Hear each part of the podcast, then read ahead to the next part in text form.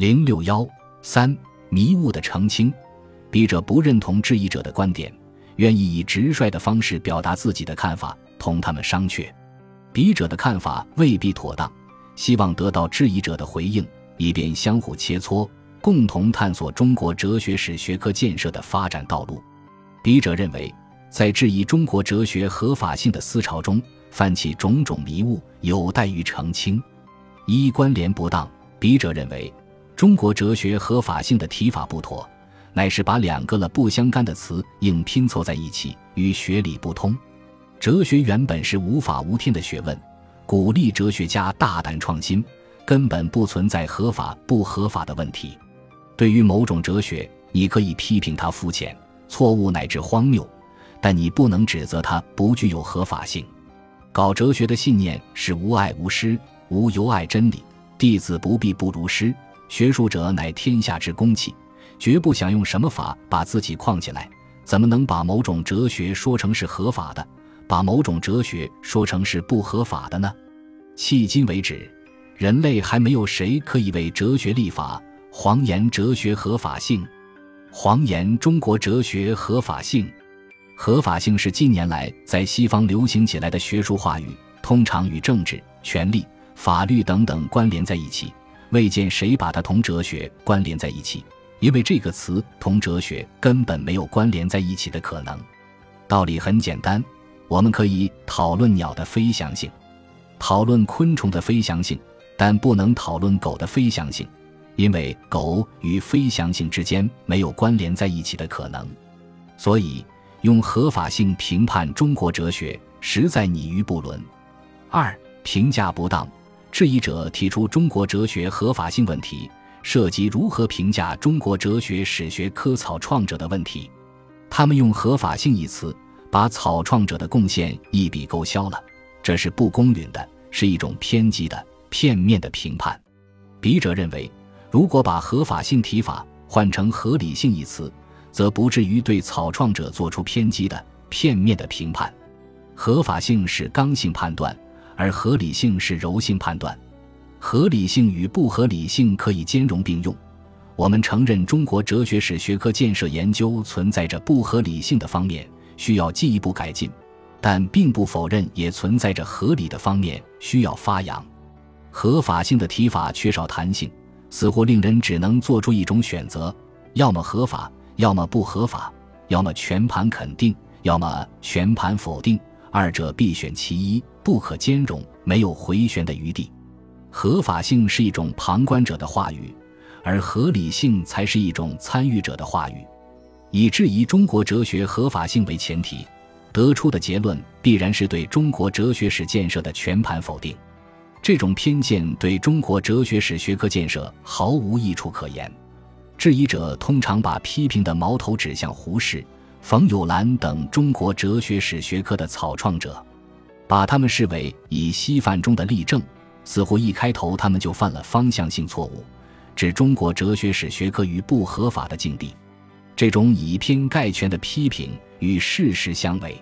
本书第一章学科初见详述了胡适、冯友兰、张岱年对于中国哲学史学科建设所做的贡献。倘若没有他们的努力，就没有中国哲学史学科的建立。他们建立中国哲学史学科，以事实证明中国哲学的存在，就是要破除某些西方哲学家“中国没有哲学”的偏见。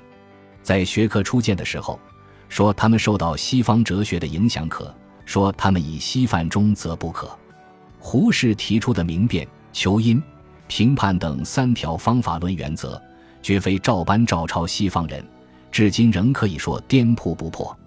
他在《中国哲学史大纲》一书中，没有引用任何西方哲学家的话作为立论的根据。他不像现在有些食洋不化的学者那样，开口雅斯贝尔斯。闭口罗尔斯或哈贝马斯被人们讥讽为炒三思。如果说有人以西范中的话，也是当下这些不会动脑筋的学者，并不是胡适。胡适写《中国哲学史大纲》，采用白话文的形式，通俗易懂，并不像现在有些人那样故意卖弄西方话语，以晦涩冒充深刻。胡适也运用传统的汉学方法。把很大篇幅用于考证。对于这些质疑者，怎么能视而不见呢？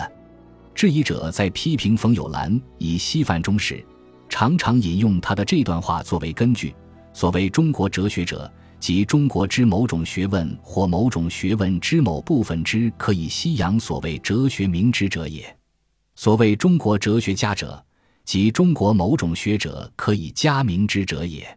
冯友兰在这里实际要讲的意思是，中国哲学与西方哲学具有家族的相似性，故而可以相互借鉴。西方哲学虽为书香，但体现着哲学的共相，并且早于中国哲学意识到哲学的学科性质，因此，中国哲学史家可以吸收这种理论思维成果，树立自觉的哲学学科意识，从中国学术史中梳理出中国哲学史。中国哲学史的书写可以施法西方哲学所体现出的共相，但不可以照搬照抄西方哲学的书香。在处理中西哲学关系时，冯友兰特别强调别共书，只是由于表述的不够清楚，才容易给人造成以西范中的误解。我们评判冯友兰的哲学史研究方法，不能抓住他的某些说法做文章，还得看他实际上的做法怎样。本书第一章讲到。冯友兰把他的实际做法归纳为钻研西洋哲学、搜集哲学史料、详密规划集团、探索时代背景、审查哲人身世、评述哲人哲学等六条。质疑者对此视而不见，将他的方法武断地归结为以西范中一条，岂不有以偏概全之嫌吗？质疑者还常常拉出金岳霖，作为他们批评以西范中模式的通道。金岳霖在冯友兰著《中国哲学史》的审查报告中，试图把中国哲学的史和在中国的哲学史区分开来，对冯友兰的哲学观提出委婉的批评。在金岳霖看来，冯友兰把哲学视为讲出道理的道理，过分看重哲学的共性，未免遮蔽了中国哲学的个性。不过，他并没有指责冯友兰以稀饭中，还是充分肯定了冯友兰的成绩。他的结论是。从大处看来，冯先生这本书却是一本哲学史，而不是一种主义的宣传。金岳霖也从不怀疑中国哲学合法性，还用英文写了一篇题为《中国哲学》的长文，谈他对于中国哲学的理解。在金岳霖那里，中国哲学的合法性毋庸置疑。质疑者把金岳霖请出来，并帮不上他们的忙。三出权不当。在中国哲学史学科初建阶段，草创者们受西方哲学影响乃是事实，但指责他们以西范中实属不当，而质疑者把批评的矛头指向他们，可以说是选错了靶子，亦属出拳不当。本书在回顾中国哲学史学科建设历程时得出的结论是，在初建阶段，中国哲学史学科建设的发展是正常的，问题出在两军对战模式强行干预阶段。在中国，以西范中至多可以称为一种倾向，事实上并没有成为模式；而以苏范中则确确实实作为模式，在中国强力推行了数十年，致使中国哲学史学科建设跌入低谷，造成中国哲学史学科建设陷入危机状态的原因，不能归咎于草创者，而应当归罪于那些以学术警察自居的教条主义者。草创者在二十世纪五十年代初就已被划入资产阶级学者的行列，被剥夺了发言权，成了名副其实的弱势群体。到二十一世纪，质疑者还向他们发难，有这个必要吗？对中国哲学史学科建设伤害最大的是教条主义，是两军对战模式，是以苏范中而不是以西范中。质疑者对教条主义者默不作声，而对草创者大加鞭笞。是不是有点捏软柿子之嫌？也许有人会辩解说，苏在地理区位上也属于西方，以苏范中也可以说是以西范中。这种辩解犯了偷换概念的错误，把地理区位同学术取向混为一谈。在西方，任何一位哲学史家都不会把苏联哲学教科书哲学写入西方哲学史。四诉求不当，质疑者认为。造成中国哲学学科合法性危机的根本原因，就在于中化胡说，而解除危机的办法，则是以中解中或中化中说。他们提出的这种办法，其实并没有可行性，属于诉求不当。质疑者拒斥西方哲学的霸权话语，希望用中国固有的话语表述中国哲学的意涵，用意有可嘉的一面。其积极意义在于强调中国哲学的特点，反对照搬照抄西方哲学的研究模式。但如何具体操作呢？质疑者并没有下文。事实上，中话中说在当下是谁都做不到的事情。现代汉语是在中西文化交流后形成的，来自西方的许多名词、术语以日语为中介，变成了汉语语汇。倘若把这些胡话一概弃之不用，我们将无法交流思想，将无话可说。据说张之洞曾经下发一个文件，要求属下今后不要滥用新名词。有人偷偷地向张之洞指出破绽：您老提到的“名词”二字。本身就是一个新名词，看来在张之洞时代就不可能做到中话中说，时至二十一世纪，当然就更加不可能了。问题不在于说中话还是胡话，关键在于人话人说，用现代中国人能懂的语言表述中国哲学的精义。这里涉及的问题是，怎样看待和处理中国哲学与西方哲学的关系？哲学是西方的特产还是人类的公产？中国哲学研究如何创新？许多哲学家都曾指出，哲学分无定论，意思是说，哲学处在不断探索的过程中，任何结论都具有相对性，不可以拘泥于某种现成的说法。西方哲学只是一种哲学，并非哲学的范本，照搬照抄西方哲学的研究模式不可取，卖弄西方哲学的新名词更不可取。但不能拒斥西方哲学所取得的理论思维成果。如果完全拒斥西方哲学的理论思维成果，完全采取以终结中的书写方法，把自己封闭起来，中国哲学史学科连产生的可能性都没有。本书第一章《学科初见》指出，哲学史是哲学的二级学科。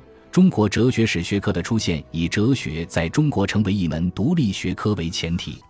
在哲学没有成为独立学科之前，可以有中国学术史的书写，但不能有中国哲学史的书写。事实上也是如此。谢无量、陈福臣名义上写的或讲的是中国哲学史，其实没有超出学术史的范围，因为他们没有意识到哲学的学科性质。只有在胡适、冯友兰等人树立了自觉的哲学学科意识之后，才创立了中国哲学史学科。哲学在十七世纪便在西方成为一门独立学科，比中国早三百多年。如果不吸收西方哲学的理论思维成果，中国人怎么会突然意识到哲学的学科性质呢？从这个意义上说，在中国哲学史学科建设的起步阶段，以西解中乃是躲不过去的一步，无可厚非。倘若完全采取以中解中的书写方法，岂不意味着回到谢无量？陈福臣那里吗？这究竟意味着中国哲学史学科建设的发展还是倒退呢？五，误以为有抽象的方法，质疑者的诉求之所以不当，问题出在他们抽象的看待哲学史研究方法，过分看重这种范式或那种范式的指导意义，而脱离了中国哲学史的实际内容。他们仿佛只在那里看病，却开不出医病的药方。笔者认为。推进中国哲学史学科建设，需要找到与内容结合在一起的方法，而不是脱离内容、抽象的议论什么范式。对于社会科学的研究方法，既可以从理论层面考量，也可以从操作层面考量。从理论层面考量社会科学研究方法，那是少数学术史专家的事情。对于大多数社会科学研究者来说，有所了解当然是必要的。但不必都参与研讨。大多数社会科学研究者所关注的研究方法，恐怕主要还是在操作层面。在操作的层面上，研究方法同研究内容、研究过程是统一的，没有脱离研究内容和研究过程的、屡试不爽的现成的研究方法。每个研究者都有自己的研究方法，甚至每个研究课题都有独特的研究方法。这种可操作的研究方法是研究者在研究过程中自己摸索出来的。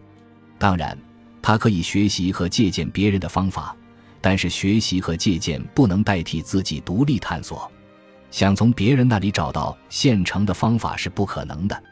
抱有这种念头的人，恐怕已陷入方法论的误区，只能被方法论的焦虑折磨得焦头烂额，不会有什么收获。鲁迅先生说过：“从事文学创造的作家，不一定先要把写作方法、创造大全之类的书都读透了之后才动笔，而是在创造过程中体味对自己适用的写作方法。搞社会科学研究恐怕也是如此。绣出鸳鸯与君看。”不把金针渡于人，这并不意味着绣花师傅太保守、太小气，因为金针确实难对不知者道。徒弟要想掌握刺绣的方法，只能在刺绣的实践中去摸索，用心揣摩师傅绣出的鸳鸯，而不能指望师傅告诉你绣出鸳鸯的现成的方法。方法不完全是学来的，更重要的是靠自己去悟，如人饮水，冷暖自知。如果指望从别人那里得到现成的方法，恐怕只会落得邯郸学步者的结局。邯郸学步者觉得邯郸人走路的方法好，就去学，结果没有学会，竟连自己原来走路的方法也忘记了，最后只得狼狈地爬出邯郸城。六误以为哲学是单数，质疑者之所以硬把合法性与哲学扯在一起，真正的原因在于，他们的理论视野过于狭窄。受到单数哲学观的限制，他们似乎不明白哲学乃是类称的道理，不明白哲学乃是复数的道理，不明白各种哲学理论形态都有其存在的理由。在他们的眼中，只有一种哲学形态是合法的，而其他形态一概被打入非法之列。在中国人民大学召开的重写哲学史与中国哲学学科范式创新学术研讨会上，某教授大言炎言。一口咬定哲学就是单数，至于此单数哲学究竟为何物，他自己恐怕也说不清楚。其实，在质疑者的心目中，那个合法的哲学就是西方哲学，以此为标准衡量，任何哲学皆被判定为不具有合法性。质疑者总批评别人以稀饭中，其实以稀饭中的正是他们自己立论的起点。接着，西方人话头讲。合法性话语取自西方，至于评判合法性的尺度，也完全以西方哲学为准则。